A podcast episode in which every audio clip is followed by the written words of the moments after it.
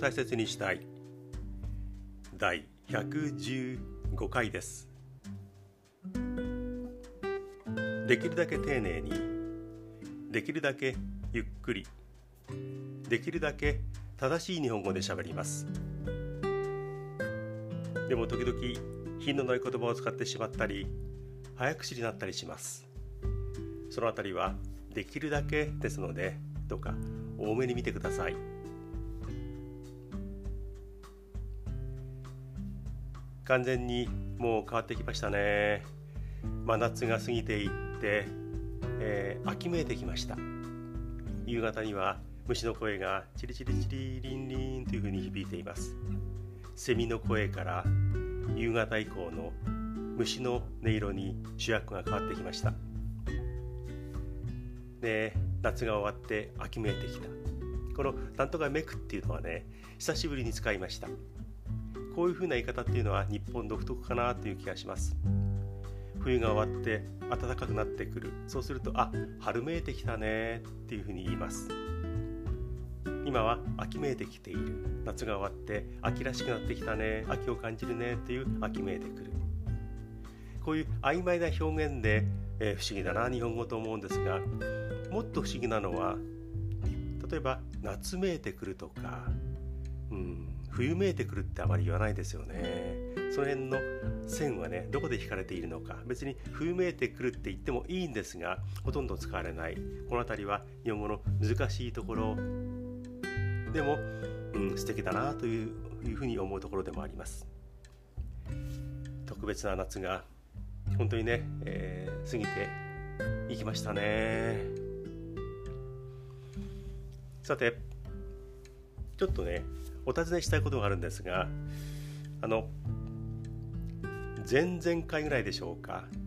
私があの喋りました。日本の食べ物屋さんが海外に進出していったその話題です。一つはインド。もう一つは台湾です。インドにうん殴り込みをかけていったのは日本でも有名な午後一番屋午後一のカレーですよね。インド以外には何店舗もすでに海外進出をしているココイチなんですがカレーの本場のインドに初めて店を出した。これがかなりニュースになりました、えー、ニューデリーの郊外というふうに書いてありましたね。宗教的な意味からねこう使えない食材もかなりある。そういったものをクリアしてココイチがインドに店を出した。カレーの本場でどういうふうに受け入れられるのか非常に注目していました。ただその後のニュースがね全然入ってきません。今はお客さんがいっぱい詰めかけているのかあるいはもう、うん、やっぱりダメでお客があまりいないのか苦しんでいるのかそういった情報がね全く入ってきません。知りたいですね。もしあのそのお店の近くに住んでる方がいらっしゃってあ食べたことあるよ行ったことがあるよっていう人がもしいらっしゃったら情報を送ってください、えー、メールでも何でも構わないのでぜひ今のココイチがどうなっているのか知りたいなと思っています。そしてこちらも私はねあの個人的にもう大注目しています。昨日も食べた崎陽軒。あの崎陽軒のシウマイ弁当が台湾に進出を果たした。崎陽軒としては初めての海外進出。そこの1号店が中華の本場。台湾であった。これもすごいな。頑張れよと思ってね。あのかなり大きく扱われたニュースを見ました。で今どうなってますか？日本とは違う、えー、仕上げをするシューマイ。そして注文を受けてから温かいご飯を詰めて販売するあの台北駅の構内でのあの崎陽軒のお店。お客がいっぱい行っていますか？売れていますか？日本とは違う崎陽軒のお弁当にもなってるとは思うんですよね。日本ではもうご飯は冷たくて大丈夫。シューマイも冷たい。それでも十分に美味しい崎陽軒のあのシューマイ弁当シューマイなんですが台湾ではさすがにそれはできないということで温めたシューマイ。ちょっと調理方法を変えている。うんあれがねどういう風になってますか？お客があまりいないのか？あ皆さんが美味しい美味しいで食べてくれているのか？かなりね崎陽軒ファンなだけに注目しています。それから醤油のあの入れ物ひょうちゃんの醤油の入れ物はあまり注目されていないでしょうか、ね。えー、ココイチそれから崎陽軒もうね応援しているだけにその後の情報が全くないのがねとてもねあの不安というか不満というかなんかイライラしているので台湾の方崎陽軒が今台北の駅でどうなっているかぜひ教えてください。メールを送ってください。よろしくお願いします。60を超えている親父の私がもう自由気ままに喋ってまいります。つい最近デパートに行ってきました。ちょっとね電車に15分ほど乗ると横浜の駅に行くことができます。西口に老舗の高島屋東口に総合デパートがあります。今回は高島屋の方に行きました。これはもうあのちょっとぜひ欲しいものがあってあのデパートの地下に行きました、えー、地下食品売り場ですよね。いわゆるデパ地下っていう言葉ですね。このデパ地下はまだ国際語にはなっていないでしょうかね。地下に食品売り場がこんだけあるのは日本だけでしょうか。いわゆるデパ地下に行ってきました。ウィークデーの昼間に行ってどのくらい人がいるかなと思ったらね結構いました。私たち、まあ、の妻と行ったんですが私たちもそうですがウィークデーの昼間やはり年配の女性とそれから明らかにもう定年になっているなもう仕事はリタイアしているなっていうそういった方々がねたくさんいらっしゃいます。それと、えー、お母さんとそれからお嬢さん。まあ、お嬢さんといってもお花嫁修行をしているんでしょうかね。学校が今お休みだから大学生でしょうかね。かなり年齢のいっている二十歳を超えているようなお嬢さんという母と娘のペアっていうのもかなりありました、ね、皆さんね思い思いにいろんなものを見て回っています。ね、あれだけいろんな種類があって私は全く興味がない食べ物、ね、全く興味がないお弁当とかそういったものも一生懸命見てる人がいて好みってそれぞれあるなというふうにねああいうところに行くたんびに思います。スーパーマーケットでもね俺は絶対買わないのになんでこんな買いやすいところに売ってるんだろうっていうものがねたくさんありますからね。でそのデパート地下売り場デパ地下。ね。えー、皆さんがしているねマスク。それからあの店員さんがしているフェイスシールドとかそれから、えー、売り場のカウンターのところに上から垂れ下がっているあの透明の幕とかあるいは立っている、うん、アクリルのボード。あれがなければねあのこうなる前のデパートの地下食品売り場とあまり変わらないんですよね。若干人数が少ないかなぐらいであまり変わらない。ね。本当にあのいろんなものを覆っているものが消える日っていうのをね心から待っています。完全に前のように戻るかどうか分かりません。残ってしまうところもあるんでしょうが。ね。早くその日が来るのをね待っています。個人的にねすごく期待しているのは今透明の膜とかそれからアクリルのボード。あの当初はねみんな手作りで作ったような店員さんとかもスタッフが慌てて100均ショップに行って買ってきたビニールを潰してホチクスで留めて板こうやって台作ってボードをここに挟んでっていう手作り感がもう満載だった。あいきなりもう無理やり作ったんだなっていうものからだんだん整備されてきて綺麗なアクリルボードが立っていて上からこうきちっとしつらえられている幕がこう降りていてああこういうふうに整備できるくらいにこの日々がついてしまっているんだなというこういうふうな日々ですよね。ちょっと回りくどいな。これ,、ね、これがねいわゆるあの心配がなくなってきてもういらない。っていうふうになってゴミ収集の人が困る。あるいはゴミ集積場ゴミ焼却場の人がこんなにもう処理しきれない。アクリルボードそれからこのビニール。ねもうみんながどんどんどんどんいらなくなったからもう捨ててくる。そんなものは処理しきれない、ね、困ったなーっていうふうなねあのそれは困ってる人はね非常にあの嫌でああ参ったなっていうことになるんでしょうけども。あのね、苦しんでいた人たちがそういうものから解放されていくっていうねあそういうニュースが届いてくるのをね待っています。あいらなくなったビニールシート透明のあのレジにもいらなくなったコンビニにもあの幕はもういりませんよ。アクリルボードももう処分に困るほど世の中から消えていきました。そういう日がね来るのをね、えー、待っています。それ専用の回収業者が出るような日がね来るのをね待っていますね。完全には戻らないかもしれませんがそういうね以前と同じようなソーシャルディスタンスから以前と同じディスタンスに戻るくらいのね、えー、日が来るのをね待っています。もう来年にはねそういうふうになるというふうにね、うん、私はもう決めつけています。突然話が変わって、まあ、自由気ままにですからね親父がやらせてもらってます。傘を差す。これは日傘でも雨傘でも構いません。傘を差す。この差すっていうのは、まあ、ひらがなで書いてしまえばそれでいいんですが漢字でどう書くかご存知でしょうか？そんなの知ってるよっていう方もいっぱいいると思います。私ね60年以上生きてきましたが間違って覚えていました。傘を差す、まあ、漢字で実際にそれを書いた記憶はあまりないんですが、まあ、漢字にするのはこの字だろうなと思っていた字がねあのトゲが刺さるとかあ名詞の詩ですよね。あの刃物が刺さる。あの刺すだと思ってました。傘って開く時にあの根元を持ってねビュッと点を刺すように突き刺すように、開くじゃないですか。あれだから、えー、あトゲが刺さる。ナイフで何々を刺す。あの字を書くんだなと思い込んでいました。で実際にそういう文章を見たこともあったのでそう思っていたんですが全然違ってましたね。はい正解の方。これは私はもう勘違いしていた漢字、えー、刺すは物差しの差し、えー、間が刺すとかねそういうふうな感じです。これあのどう言ったらいいかなと思ったんですけども競馬が好きな方は1馬審査2馬審査のその差です。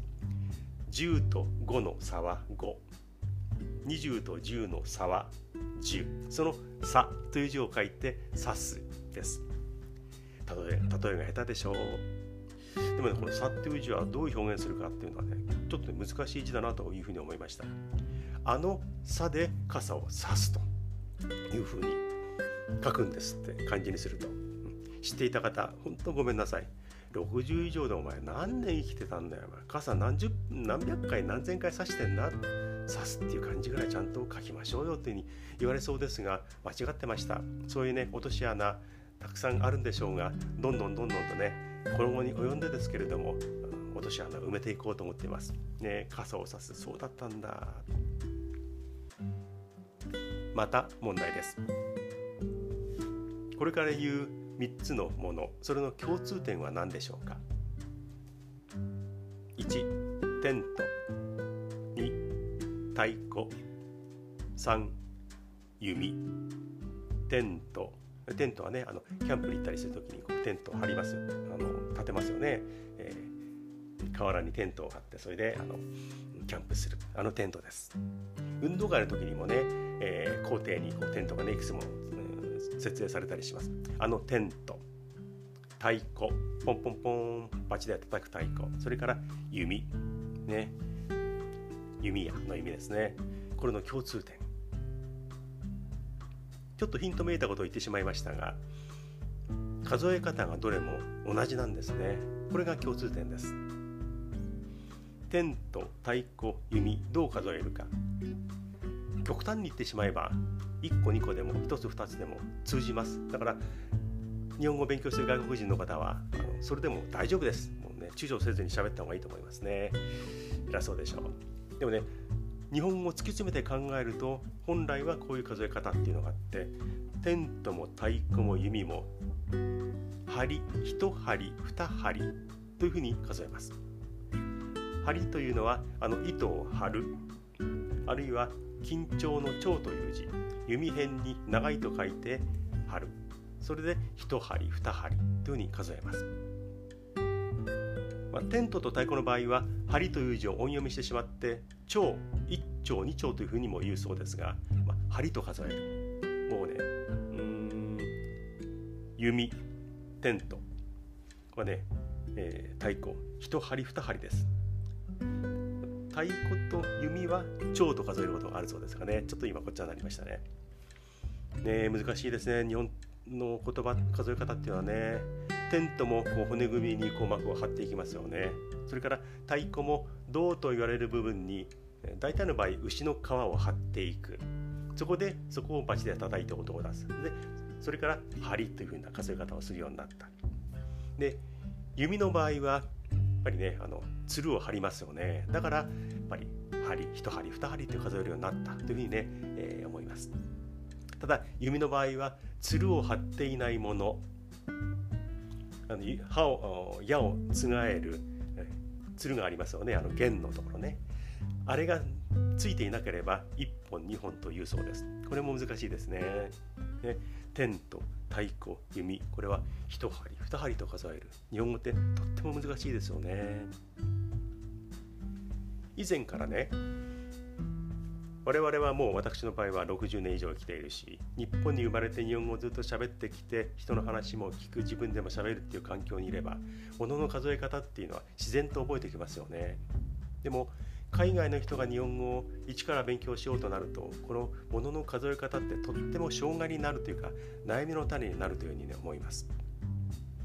例えばね単純に1個2個3個っていう数え方もあります。でも1つ2つ3つという言い方もある。でもその1つ2つ3つっていう数え方っていうのは、えー、4つ5つ6つ7つ8つ9つ等までしかなくて11になると等と1つって言わないでもうそこからは1112になっちゃう。だったら1231つ2つじゃなくて1個2個3個でずっといた方が楽かなというふうに思うんですが、ね、そういう複数の言い方がある。おまけに物によって数え方が全く違う。先ほどのテントとか太鼓と同じように一針と数える難しいものもある。でも単純にねよく使う言葉。動物1匹2匹。でも大きな動物になると1頭2頭と言ったりする。船の場合小さい船ボートとかね、えーそうですね。小さめの船になると1艘2艘。でも大きくなると1隻2隻って数える。このねあの数え方の違いっていうのはねとっても難しいと思います。蝶々だってあれは普通1匹2匹って言っちゃいますが学術的なもの目で蝶々を捉えるとあれも1頭2頭っていうそうですよね。でも飛行機。先ほど船の場合は小さいものは1艘大きなの1隻って言いましたが飛行機の場合は戦闘機小さいですよね。でも1機。旅客機になっても多く何百人がもう乗れる飛行機になっても1機。これは飛行機はどうなっても木なんですよね。これは変わらない。難しいですよね。もっと混乱するだろうなと思うのは例えばお皿。ねお皿があります。お皿1枚2枚3枚。これ当たり前の数え方。でもそのお皿に料理が乗っかってくる。料理としてお皿が使われている。そのお皿の上に料理が乗っている。そうすると1皿2皿になっちゃうんですよね。料理が1皿2皿あります。でもお皿だけだったら1枚2枚になってしまう。これはねあの日本語検定っていうのは受けたこともないし問題も見たことがないんですがそういう数え方をあの要求される問題があるとすると難しいだろうなというふうにね本当に思います。それなのにねちょっとね、えー、このくだりは長いかもしれないんですが日本って複数形って数え方についてはいろんな単位いろんな表現があるのに複数形ってすごくいい加減ですよね。例えば歩いていて「あ犬だ。犬がいる」っていう時に犬が1匹でも2匹でも犬だ。って言っちゃうんですよね。でも例えば英語で言うとドッグ複数だったらドッグズ。キャットキャッツちゃんと2匹以上、まあ、大きなものであれば犬は大きいものは1頭2頭って言いますが、えー、そういう時にはちゃんと複数形がありますよね。日本って複数形ないんですよね。例えばあ猫たちがいる。犬たちがいるって言わなければいけないわけでも何でもなくてあ犬がいる。5匹いる。1匹でも犬がいるで終わってしまう。これが日本語も複数形がもしあったとしてね、えー、犬の複数形犬とかね猫の複数形ネネコンとか言わなきゃいけないっていうような、えー、そういう区別があれば我々日本人もかなり困りますがね、えー、もう本当にいっぱいいようが1匹だろうがもう言い方同じ。英語の場合はねホース馬。でもいっぱいいるとホースイズ英語を勉強する側からするともう別の言葉みたいに聞こえますからね。ホースワンホース、えー、メリーホースイズあなたのホースイズかな？あの複数形もちゃんと覚えなければいけない。単に S をつけるものだけではない。これもや厄介なんですが逆に日本語を勉強するから人からしたらこれは厄介だろうなというふうにね本当に思います。一度ねこの数の数え方日本語の数の数え方難しいだろうなということをね喋ってみたいなと思ったんですがあっち行ったりこっち行ったりしましたね。でも外国であの日本語の勉強をしている方で日本に来て日本語の勉強をしている方たくさんいらっしゃると思うんですけども結局は1つ2つで全部大丈夫だと思うんですよね。飛行機が1ついる。あ2つ目の飛行機が来た。でも通じるのでそれはきれいに言い分けられた方がいいんですがもうその辺は開き直ってどんどん日本語を喋ってください。私がね英語喋れないで一生懸命勉強していて、うん、ちゃんと喋れないからってなんとなく遠慮しがちに喋ってしまうのそんなのいいんだよどんどん喋るのまずコミュニケーションなんだよっていうのをねいろんなポッドキャストで私も勉強しているんですがそうまずコミュニケーション喋ったもん勝ちだっていうのはねあのどの言葉を勉強するのでも同じかなというふうに思います。でも言葉それぞれによっていろんな決まりがあって突き詰めていくと大変だなというのが外国語の勉強なのかなというふうに思います。はい。回りくどい日本語の話、数え方の話でした。私は YouTube でもこのおしゃべりを聞いていただいています。そちらの方に質問が一つ届いていました。さみだれ式という言葉について質問が一つポツンとありました。ね、本当にね、えー、コメントってなかなかないんですよね。でその内容をねご紹介すると「さみだれ式」という言葉がある。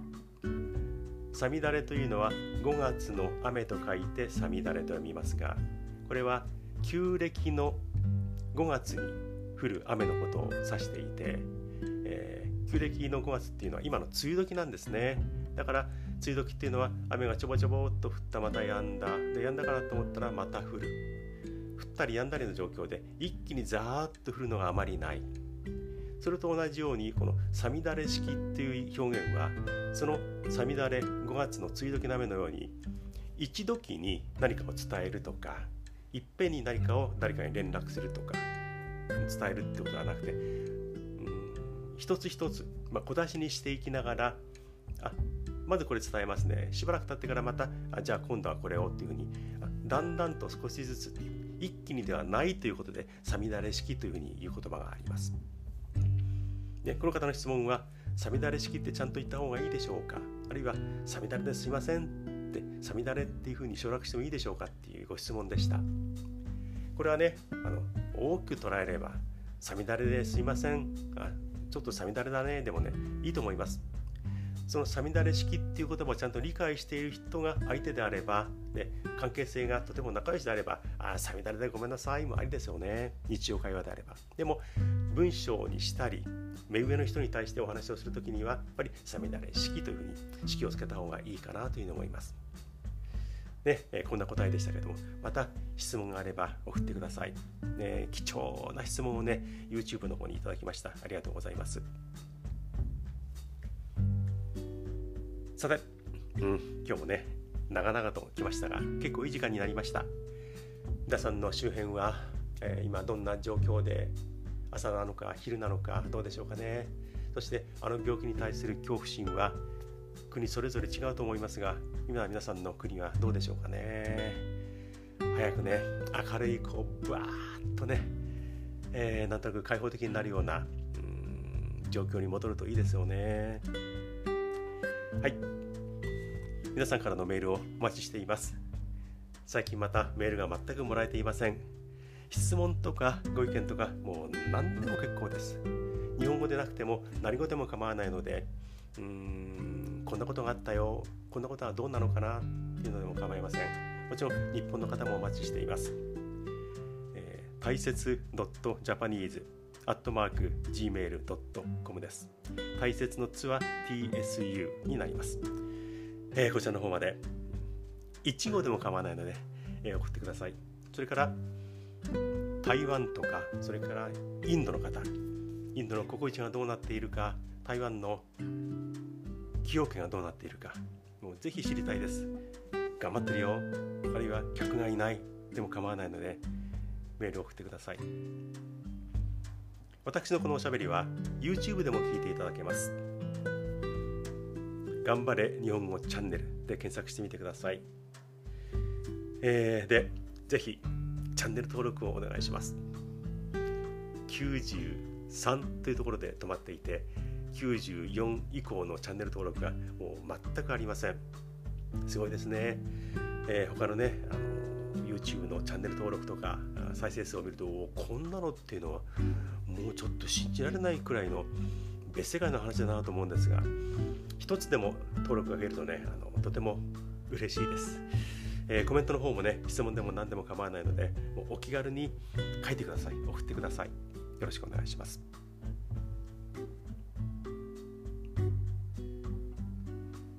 あの歌のほんの少し。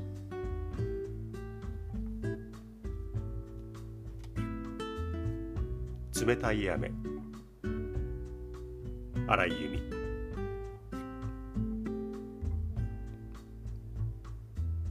彼女の名前教えないでね。恨む相手はあなただけでいい。